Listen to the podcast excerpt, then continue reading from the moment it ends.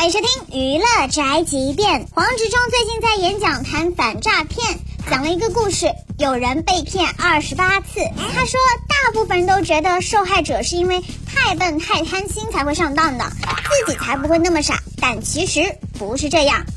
有一个人居然会被骗二十八次的原因，因为他每一次都觉得这次只是运气不好，毕竟我没那么傻啊，所以特别有意思。我在网络上看过一个反诈骗的广告。啊，他在被转发的很多次，他的内容是什么呢？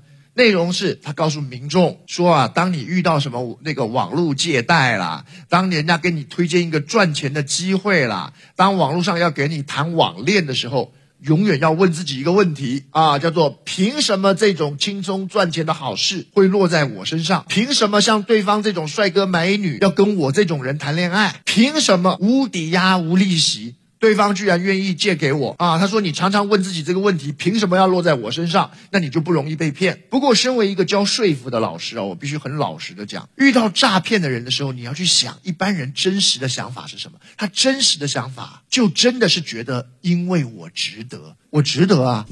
骗子的手段这么多，大家又都会有侥幸心理，真的很难搞哎。所以大家还是下载国家反诈中心 APP，直接搞定吧。这就是本台饭盒发来报道，以上言论不代表本台立场。